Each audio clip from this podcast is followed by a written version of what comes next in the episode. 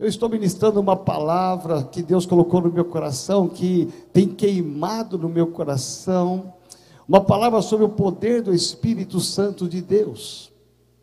Por que é que nós precisamos da manifestação do poder do Espírito Santo de Deus? Nós falamos muito sobre Deus, nós falamos muito sobre Jesus e muitas vezes tão pouco sobre o Espírito Santo de Deus. E eu vejo que a igreja brasileira, nós como igreja aqui nesse momento, nós precisamos começar a ativar a nossa fé numa busca incessante pela manifestação do poder do Espírito Santo de Deus. Não foi ao acaso que o apóstolo Paulo escreve dizendo: Enchei-vos do Espírito Santo de Deus. Há um segredo por trás disto, há uma manifestação espiritual por trás disso, e eu quero te ajudar a entender esse, esse processo da manifestação do Espírito Santo de Deus. Eu quero te ajudar a entender que tudo que Deus faz, ele tem um propósito. Tudo que Deus faz, ele tem uma intenção. O Deus que nós servimos, nada acontece ao acaso, ah, escapou, ah, foi despercebido, não. O Deus que nós servimos, ele tem intencionalmente, ele tem um propósito na minha vida, na sua vida. Nada foge ao controle do nosso Deus.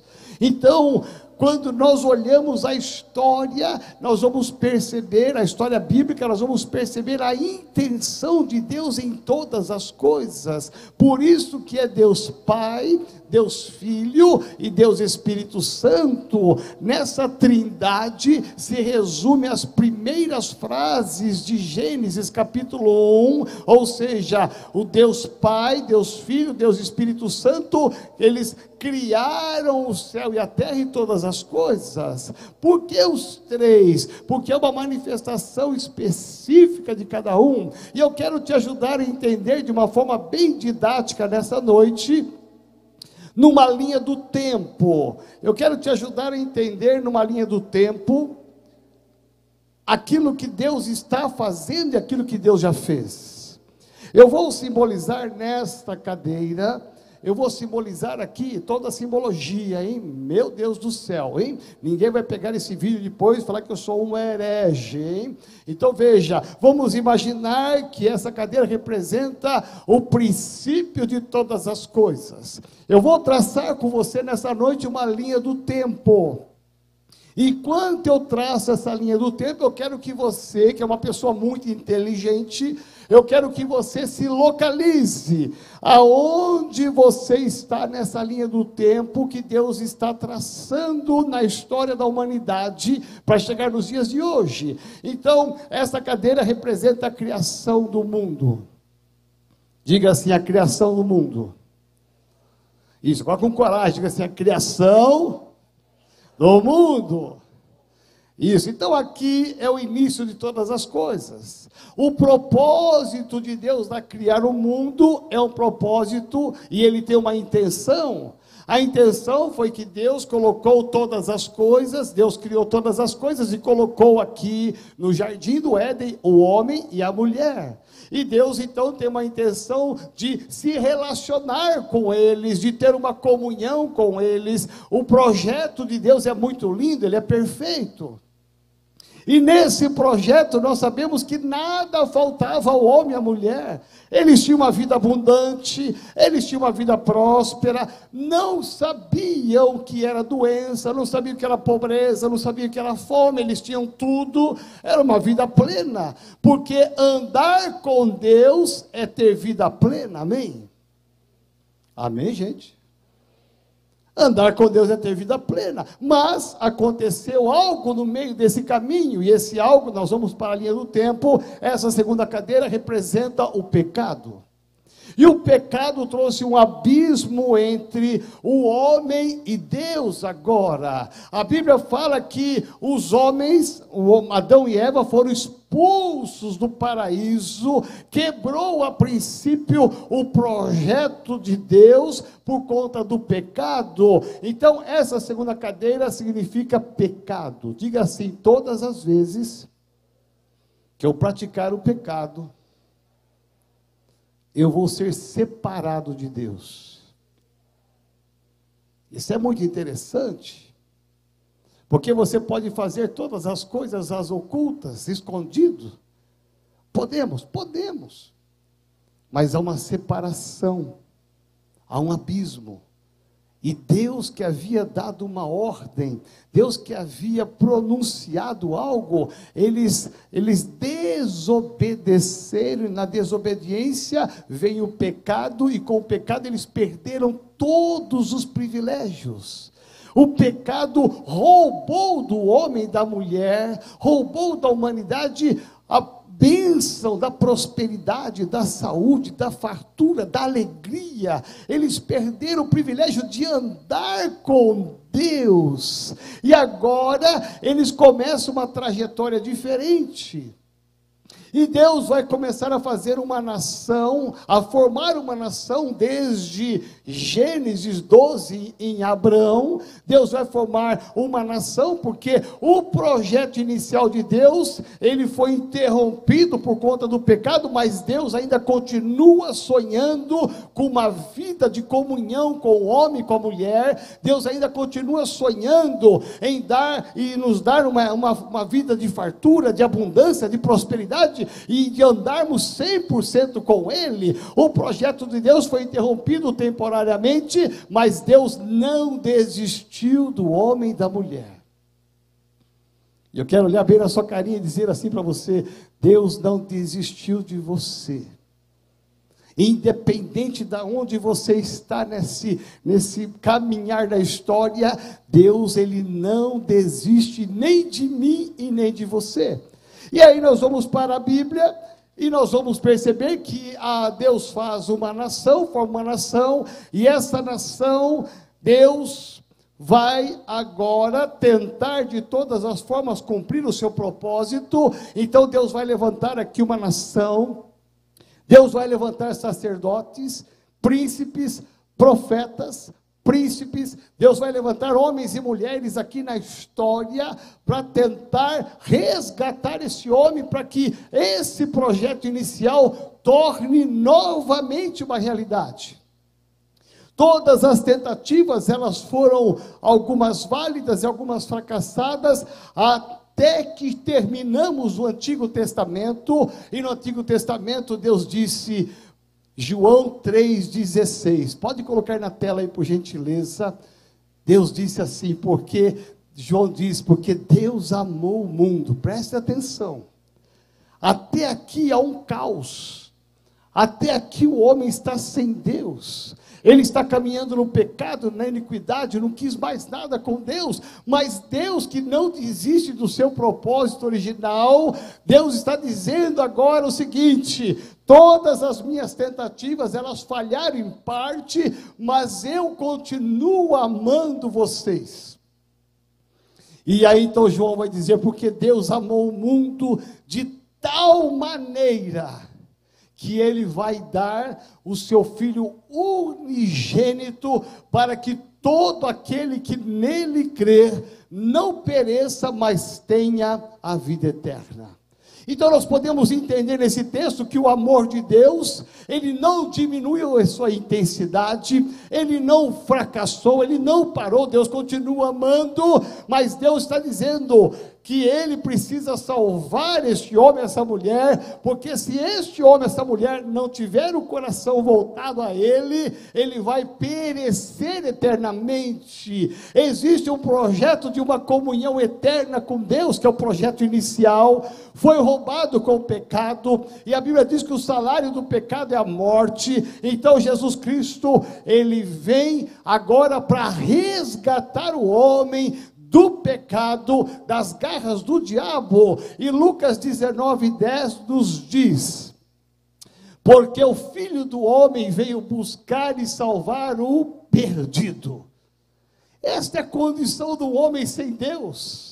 Um homem sem Jesus está perdido, mas Jesus, no amor infinito do Pai, ele vem buscar o que havia perdido Eu estava perdido, você estava perdido, nós estávamos perdidos, mas em Jesus nós fomos achados por Deus. Em Jesus nós encontramos agora o resgate para as nossas vidas, para que não pereçamos eternamente, mas que nós possamos ter uma comunhão eterna com Deus.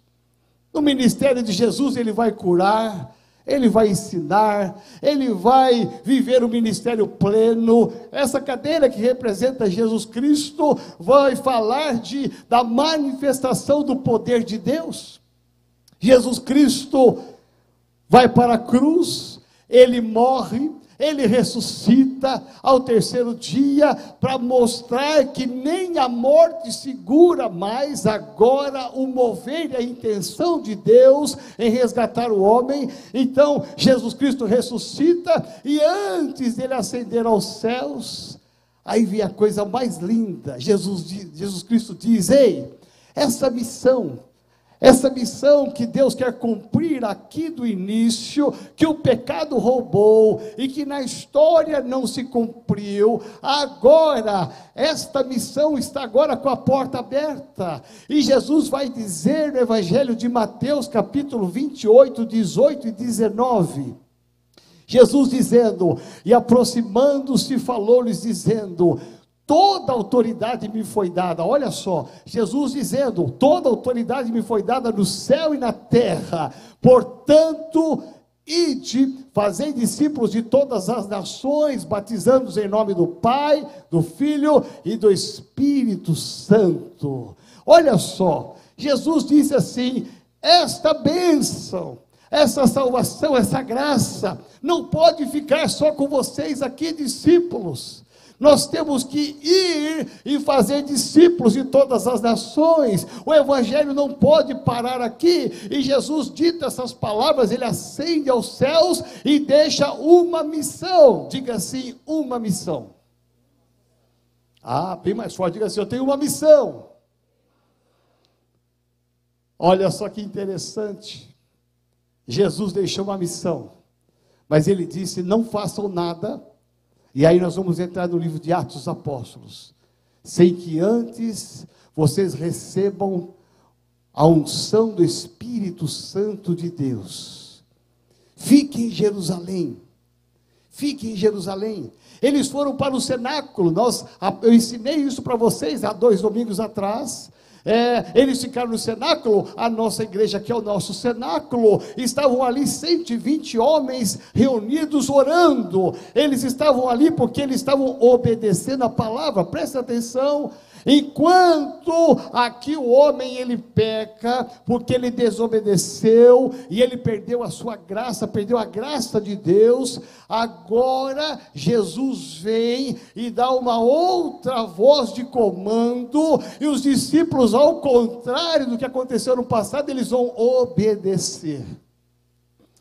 Eles vão ficar em Jerusalém, orando, orando, eles estavam ali querendo sair e pregar o evangelho, fazer discípulos, mas eles tinham uma voz dizendo: não façam nada, não falem nada para ninguém, não movam nada, sem que antes vocês sejam revestidos do poder do Espírito Santo de Deus. Sabe por que, que Jesus disse isto? Porque em João encontramos uma palavra dizendo: Jesus vai dizer: sem mim nada podeis fazer.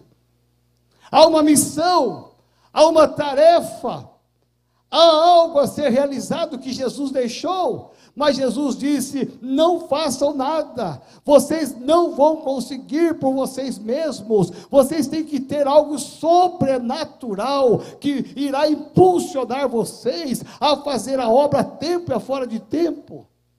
E aí nós entramos num outro ponto. Aí então vem na linha do tempo, agora vem então a manifestação do Espírito Santo de Deus. Atos capítulo 2 nos vai dizer, Atos capítulo 2 vai nos dizer, ao cumprir-se o dia de Pentecostes, preste atenção, Lá em Jerusalém, onde eles estavam orando, do lado de fora tinha uma grande festa.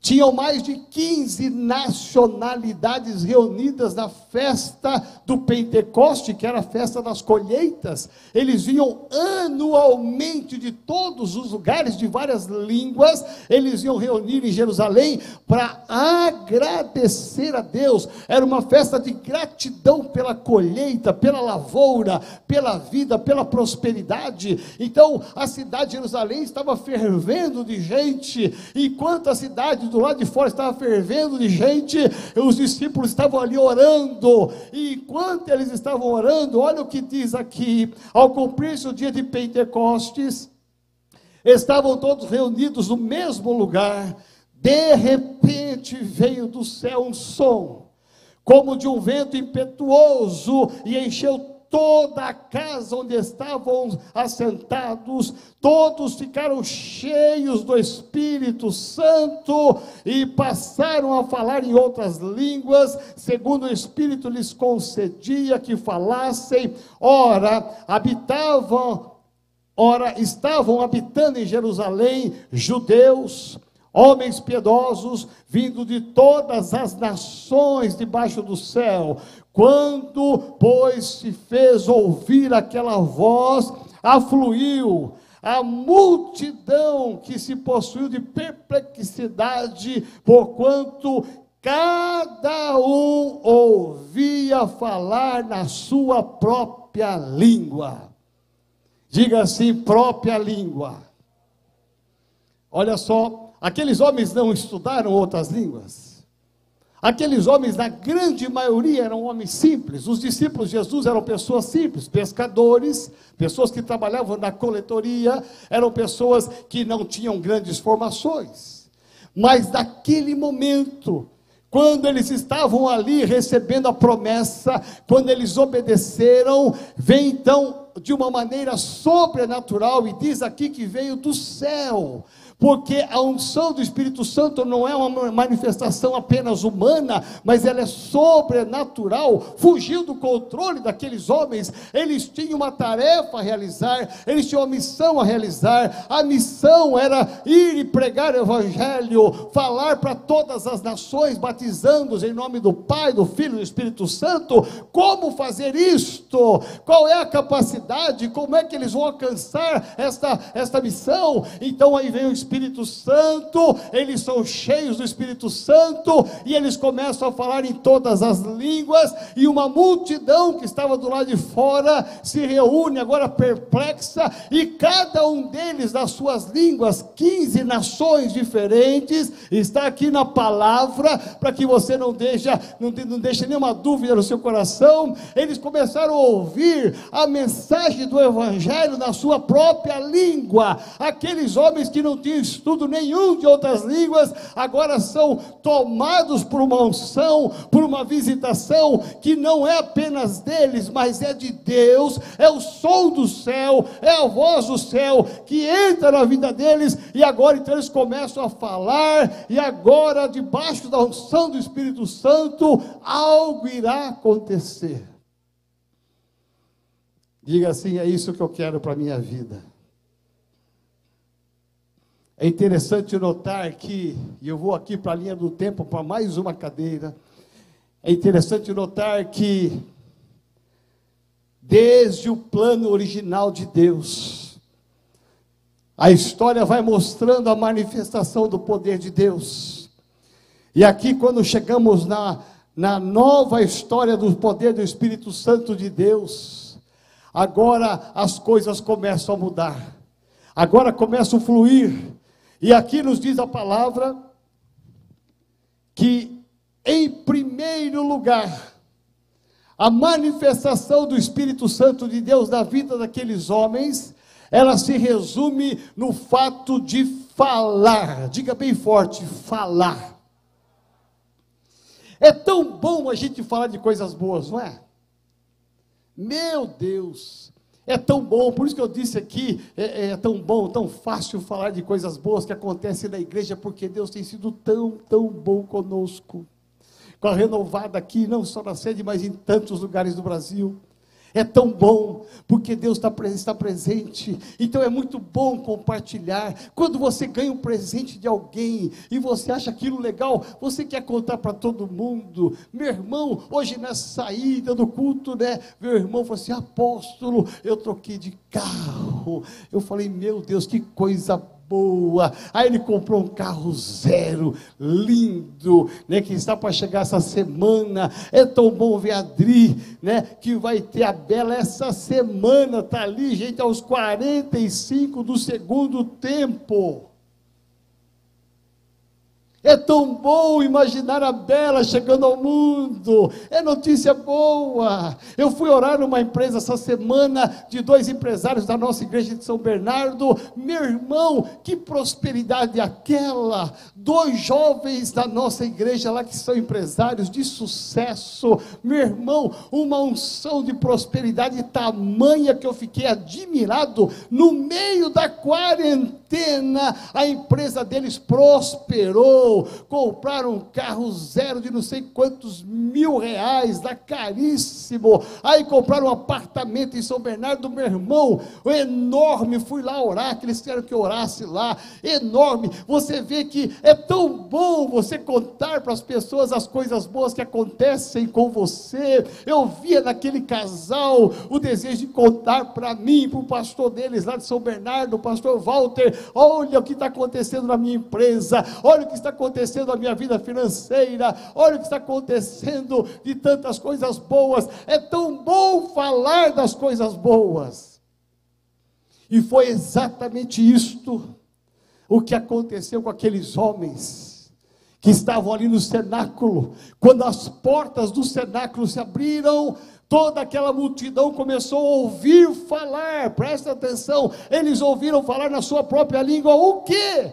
Eles ouviram falar da manifestação do poder de Deus de Jesus Cristo. E agora a palavra que Jesus Cristo havia dado e de fazer discípulos todas as nações começa a se cumprir, porque eles começam a falar, eles começam a pregar o evangelho. A Bíblia diz que na mesma hora 3 mil pessoas se entregam a Jesus Cristo, aleluia. Sabe uma conferência evangelística, ah, como se estivesse no estádio, é, 3 mil pessoas se entregando a Jesus Cristo. Eu já vi lá em Santarém, numa noite, 800 pessoas entregando a vida a Jesus Cristo. Meu irmão, desceu gente de todas as partes daquele estádio para receber Jesus Cristo contamos ali, foi contado o número, sabe quantas? 800 pessoas entregaram a vida para Jesus Cristo, mas aqui no Pentecoste, esses homens falam com uma unção tamanha, com uma unção tão grande, que 3 mil pessoas se convertem. Aí eles saem e continuam a pregar. A Bíblia vai dizer no livro de Atos que não eram mais 3 mil, agora na segunda pregação eram 5 mil pessoas. Diga assim bem forte: Uau! Meu irmão, você imaginou 5 mil pessoas? 3 mil? A Bíblia vai continuar dizendo agora que eles continuam a falar, presta atenção, homens e mulheres cheios do Espírito Santo não param. Ah, eles podiam estar contentes com 3 mil, com 5 mil, não, eles não param, eles continuam a falar, a falar, e aí diz a Bíblia que uma multidão entregou a vida para Jesus, porque não conseguia contar, passou de 5 mil, de 10 mil, não dava mais para contar. A Bíblia diz que eles continuaram e agora não era uma multidão, Atos vai dizer que eram multidões. Meu Deus do céu, não sei como você, mas essa palavra queima em mim. Porque homens e mulheres cheios do Espírito Santo não param de falar das maravilhas de Deus. Homens e mulheres cheios do Espírito Santo, com o poder do Espírito Santo, obedecem a palavra e começam a falar. Então diga assim comigo bem forte: eu preciso começar a falar. Por isso que a igreja cresceu por isso que a igreja cresceu. E se hoje eu e você estamos aqui, se existe uma igreja no Brasil, em vários países, em várias nações, os continentes, é porque aqueles homens, eles foram tomados de uma unção, de um poder tão grande, que eles não pararam de falar das maravilhas do poder de Deus. Eles continuaram, a, as nações começaram a ser invadidas com o poder do Evangelho, porque eles foram tomados de uma ousadia, de uma coragem, para falar para o vizinho, para falar para o amigo, para falar para o patrão, para falar para aquele que não queria nada com Deus. Eles foram tomados de uma unção, de uma ousadia, e aí aquilo que se esperava aconteceu. Mas a Bíblia, no livro de Atos, vai dizer também de uma segunda característica da unção do poder do Espírito Santo de Deus. Vai dizer que eles não apenas falaram, mas os sinais acompanharam a vida deles. Então diga bem forte comigo: sinais. Eu amo isso, sabe por quê? Porque a vida de uma igreja que tem Deus tem sinais que testificam do poder dele. A vida de um crente, de um cristão, ou de um, como você queira usar o linguajar, o termo, ela, ela deve ser acompanhada de sinais. Não estou falando aqui apenas dos dons do Espírito, não estou falando apenas dos ministérios que o Espírito Santo dá, eu estou, não estou falando dos frutos do Espírito que você deve produzir, eu estou falando de sinais reais, porque uma das manifestações do Espírito Santo de Deus na vida daqueles homens tem que ser a mesma minha e sua no século 21. O que, que esses homens fizeram? Aqueles homens que estavam tomados do Espírito Santo, esses homens agora começam a falar, a falar, a pregar Jesus nas praças públicas. Eles perderam o medo de serem presos, torturados e mortos, porque eles estão agora com o poder do Espírito Santo de Deus. Então eles saem mesmo e começam a falar, e os resultados começam a chegar. Mas aí chegou um momento em que Deus vai usar a vida deles produzindo sinais e maravilhas. Porque uma das manifestações do poder do Espírito Santo é quando você é levantado por Deus para você produzir sinais e maravilhas. Muita gente pensa que a imposição de mãos é para o pastor, para o apóstolo, para os presbíteros da igreja, para os diáconos da igreja. Não é isso que está escrito na Bíblia. A Bíblia fala que todo aquele que nele crê, e você que crê, você tem que ser tomado dessa unção, dessa visitação sobrenatural, para que você creia e sair e falar. Você fica preocupado, muitas pessoas preocupadas: o que vão dizer? Como é que vai ser a reação dessa pessoa? Será que ele vai me dar uma negativa? Será que ele vai me maltratar? As pessoas são tomadas de medo, mas o poder do Espírito Santo quebra este medo para que você fale e para que você também produza sinais. Que sinais são esses? Atos capítulo 3. Logo em seguida ao Pentecoste, as conversões, Pedro e João subindo ao templo. Olha a importância do templo. Pedro e João foram ao templo para orar. No meio do caminho, eles cruzam com um homem que estava ali pedindo esmola, paralítico.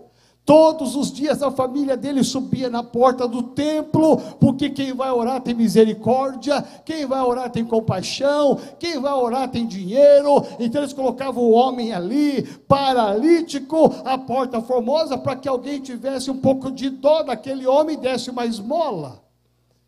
Pedro e João, eles estão tomados por uma unção, por uma visitação sobrenatural do Espírito Santo de Deus.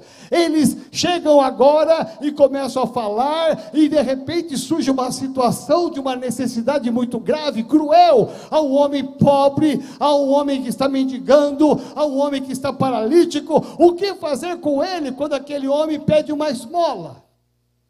O Evangelho de João vai dizer que ah, naquele momento, livro de Atos, aliás, Atos vai dizer que naquele momento Pedro e João olharam para aquele homem, agora cheios do Espírito Santo, e disseram: Nós não temos ouro nem prata, mas aquilo que nós temos nós te damos. Levanta e anda. A solução de Deus não é paliativa, não é temporária.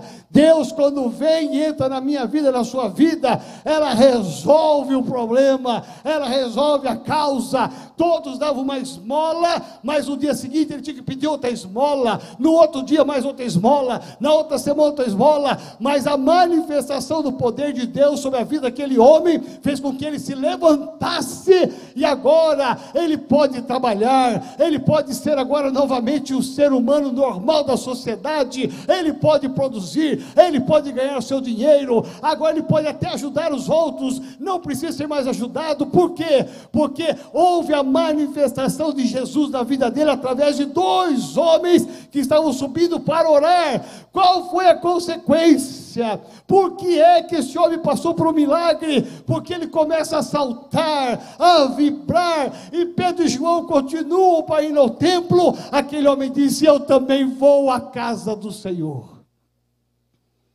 mas uma alma não apenas que foi curada, mas uma alma que se rendeu a Jesus Cristo. Então, os milagres, presta atenção, você vai perceber no livro de Atos, agora a fala dos discípulos, mas a manifestação, a palavra de cura, de milagres, você vai perceber que no livro inteiro tem inúmeros milagres acontecendo, para quê? Por que é que Deus quer que eles produzam milagres? Para que eles enxerguem que o dono do milagre é Jesus, para que eles entreguem a vida a Jesus Cristo. Eu olho tudo isso e vejo que aqui está o propósito de Deus. Aqui está o resgate de Deus. Eu vou agora para a última etapa da história. E eu te convido a ficar de pé.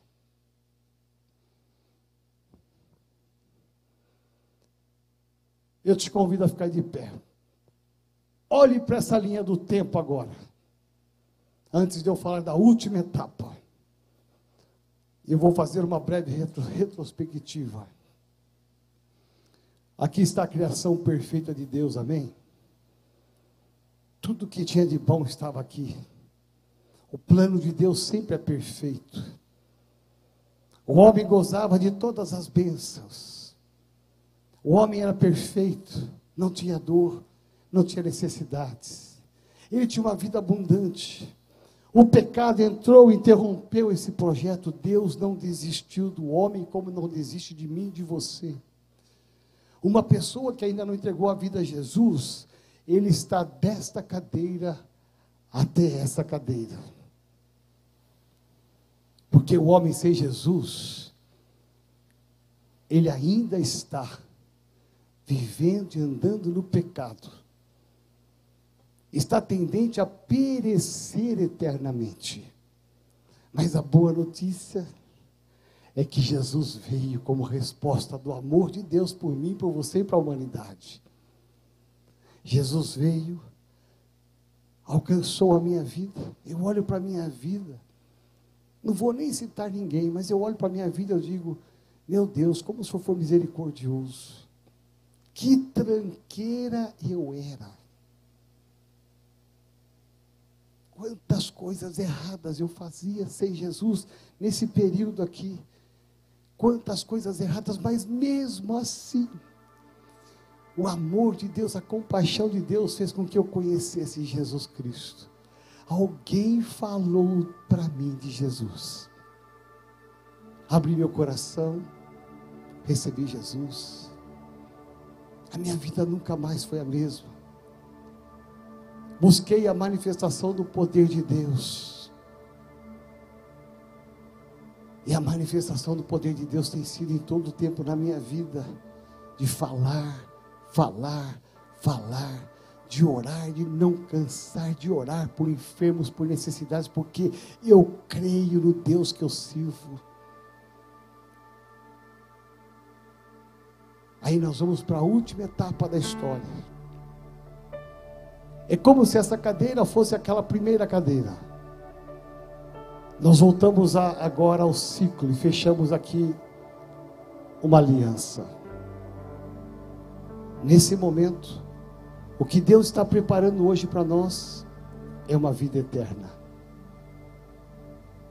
A Bíblia diz que Deus até hoje está trabalhando a nosso favor. Olha que lindo. Ele está preparando uma morada para mim e para você. que se chama vida eterna. Esta vida eterna não terá o que não acontecerá o que aconteceu naquele começo. É como se Deus olhasse no tempo, no espaço, todas as coisas de uma só vez. Por isso que eu fiz essa essa simbologia de cadeiras para você para você entender o que está na mente de Deus. Que Deus não olha apenas aquele começo e depois olha o final, não, Deus ele ele vê tudo por completo. Para ele não há passado, não há presente, não há futuro. Até aqui é o presente. Mas o que Deus tem reservado para mim e para você é o futuro. Não importa o que aconteça. Você que tem o coração voltado para Jesus Cristo, você não perecerá eternamente, mas você viverá com Cristo eternamente. Qual é o desafio do livro de Atos? Por isso que diz Atos dos Apóstolos, são feitos, realizações, são ações, trabalho. Nós estamos exatamente aqui, olha, nós ainda não entramos na vida eterna. Deus nos chamou para estar com Ele ainda. Olha só, nós estamos aqui no Pentecoste.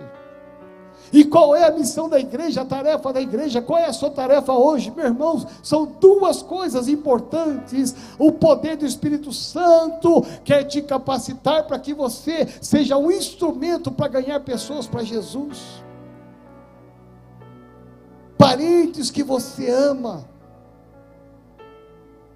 amigos que você ama que não podem ficar de fora do propósito inicial de Deus que se chama vida eterna. Porque quem não entregar o coração a Jesus Cristo perecerá eternamente. Vai ser muito triste você chegar na vida eterna e olhar para trás e dizer assim: cadê minha esposa? Olhar para trás a esposa e falar: cadê meu marido? Olhar os pais, olhar para cadê meus filhos? Ou então filhos, olhar cadê meus pais? Cadê meu melhor amigo, minha melhor amiga, minha confidente? Você olhar e perceber que eles não estão lá, porque em algum momento nesse processo eles não ouviram a manifestação do poder do Espírito Santo. Meu irmão, é tempo da igreja se levantar e nós orarmos e falarmos e falarmos, não cansar de falar jamais. É o tempo de você ativar a sua fé, ativar a sua voz, para que você possa ter ao seu lado a sua família, os seus amigos, os seus vizinhos, pessoas que trabalham com você. Meu irmão, eu trabalhei anos na Sharp, no setor de engenharia, onde só tinha orientais. No, converso, no começo da minha conversão, você pensa que o oriental tem outra cultura de fé, não querem nem saber de Cristo. Você pensa que eu fiquei calado? Não. Logo após a minha conversão, eu já buscava o poder do Espírito Santo. Eu falava para todos os japoneses ali, sentados sobre Jesus, sobre a minha vida. Eu compartilhava a minha experiência. Meu irmão, eu falei para tantos japoneses ali setor engenharia. Você pensa que eu desisti? Não, porque eu vi, não, não, não. Muitos riam de mim, mas teve um, chamado Masakato, Massa, Masakato Uehara. Nunca me esqueço, isso faz mais de 40 anos. Ele falou assim: me fala um pouquinho mais sobre esse Jesus. E eu comecei a falar. Ele entregou a vida para Jesus e se tornou um líder de uma igreja. Sabe por quê? Porque eu não desisti dele. Não desista das pessoas que você ama. Aonde existe o doente? Olha só, nós vivemos hoje uma crise de enfermidades. Na época de Jesus, o maior caos era na saúde pública. Havia um caos na saúde pública, como talvez muito pior do que essa pandemia. Você vai perceber que Jesus curou milhares e milhares de pessoas porque estava um caos. Não se fala na época de Jesus de pessoas sendo curadas de depressão, pessoas bipolar. Isso são enfermidades do mundo atual, mas naquela época a grande crise era enfermidade física. E Jesus ele estendeu a mão e foi curando e curando. Os apóstolos agora foram tomados de uma visitação de uma unção sobrenatural. Eles começam agora a curar as pessoas para que as pessoas reconheçam Jesus como Senhor e Salvador. Então, duas missões para a igreja hoje, duas missões para mim e para você. Você tem que buscar a manifestação do poder do Espírito Santo para que você quebre a sua timidez, quebre a sua vergonha, quebre os seus bloqueios, as suas barreiras e comece a falar, e comece a falar, comece a anunciar o Evangelho, fale a tempo ou fora de tempo, não importa, as pessoas estão sedentas do Evangelho, comece a falar, ah, eles vão me rejeitar, não importa, eles vão negar, não importa, fale, fale, porque você será o instrumento nas mãos de Deus. Há pessoas que chegam para você e dizem assim: Olha, eu estou com uma enfermidade, você vai receitar um médico, você vai receitar um remédio? Não, um chá caseiro? Não, você vai dizer: Eu posso orar por você, eu posso impor as mãos sobre você eu posso declarar a vitória do Evangelho sobre a sua vida. É, me dá aí, me coloca a sua mão, eu vou orar sobre você. Eu quero ser ousado eu vou orar com você e vou declarar a cura do Senhor. Meu irmão, há uma vida eterna nos esperando. E nós temos duas ferramentas que Jesus expôs para nós através do poder do Espírito Santo: a fala e a ação. Por isso que se chama Atos dos Apóstolos. Isso foi tão sério, isso foi tão verdadeiro que o Evangelho atravessou os limites. E hoje o Evangelho está em todas as nações e continentes. Sabe por quê? Porque aqueles homens foram instrumentos nas mãos de Deus.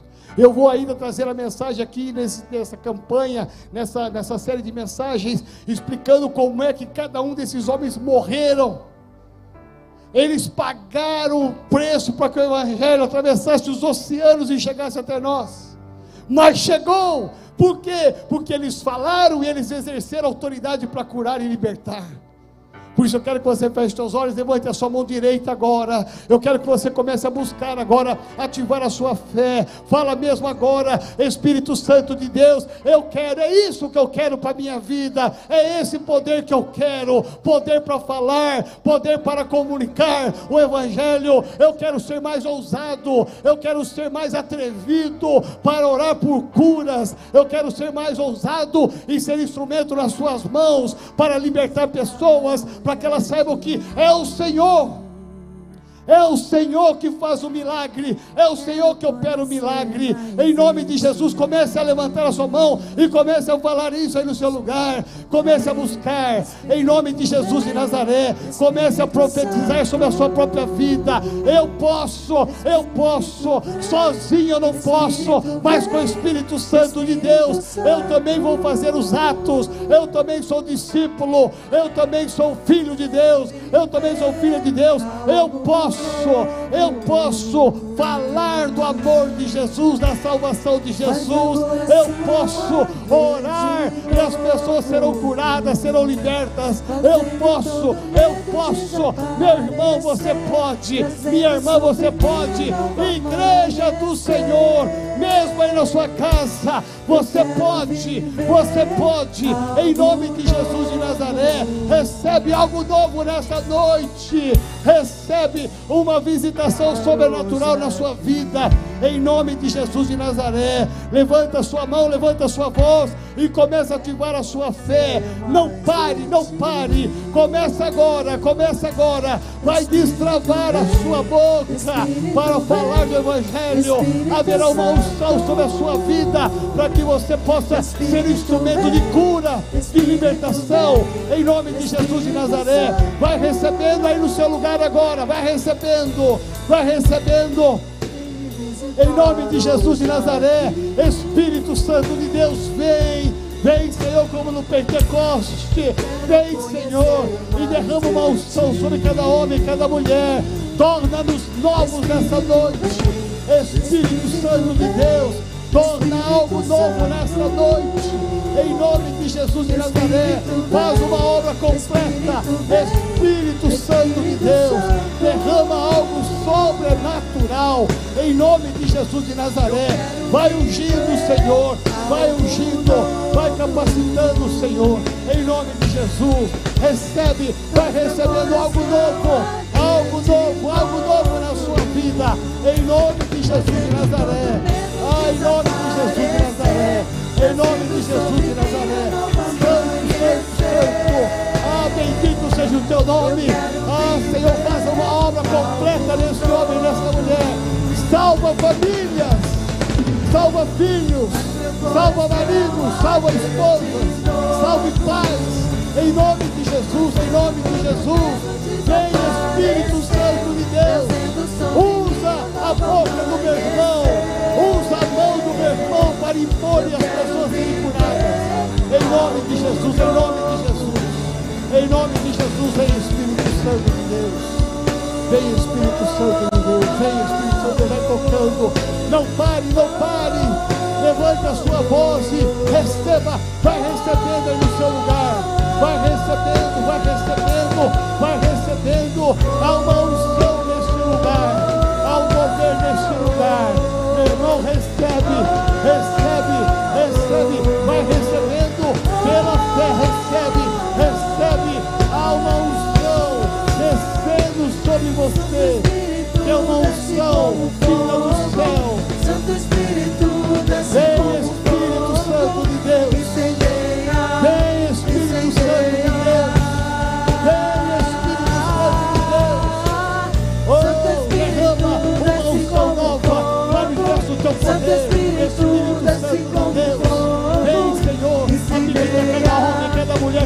Que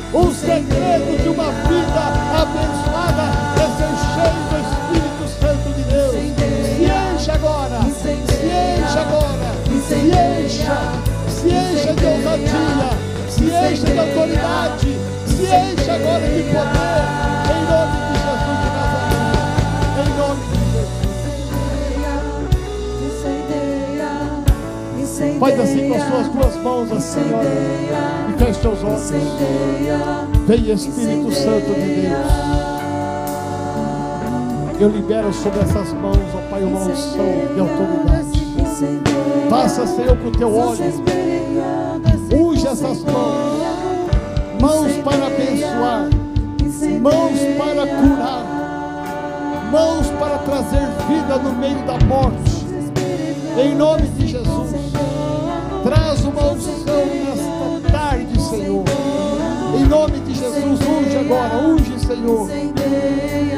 Para que os sinais venham, para que os atos venham. Em nome de Jesus, em nome de Jesus, em nome de Jesus. Em nome de Jesus. Feche as suas duas mãos assim, ó, segura essa bênção agora. Olha para mim um pouquinho.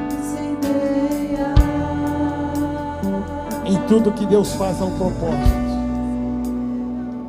Na criação houve um propósito. Pecado não foi propósito de Deus. Jesus foi o propósito. O Espírito Santo foi o propósito.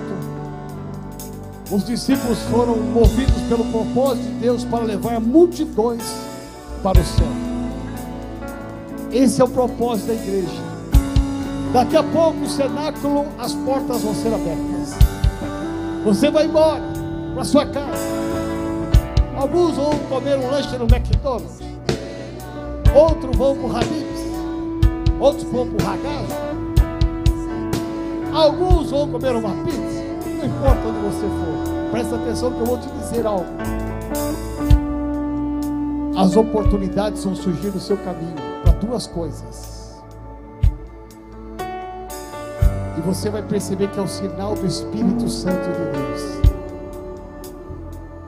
surgirão a partir de hoje na sua história oportunidades para falar, oportunidades de pessoas que vão chegar com você e dizer: Eu estou doente, eu estou com problema, e você vai ser usado para orar e curar essa pessoa.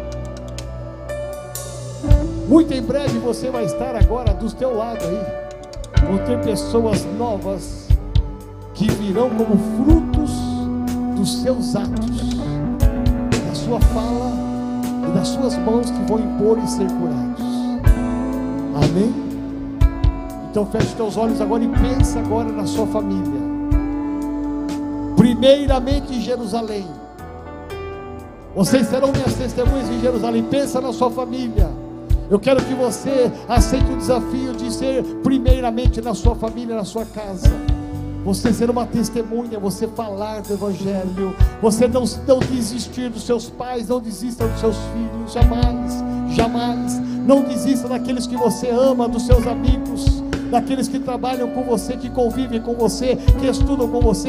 Não desista dessas pessoas, ainda há esperança. Você vai ser um canal de Deus na vida delas. Coloque agora na sua mente o nome dessas pessoas que você ama, que você precisa ativar a sua fé. Você precisa falar mais do Evangelho, dar mais testemunhos da sua vida, para que essas pessoas se rendam a Jesus Cristo. Vem Espírito Santo de Deus e sela este momento agora. Em nome de Jesus. Amém. Se você puder, aplauda o seu bem forte agora. Em nome de Jesus. Louvado seja Deus, bendito seja o nome do Senhor.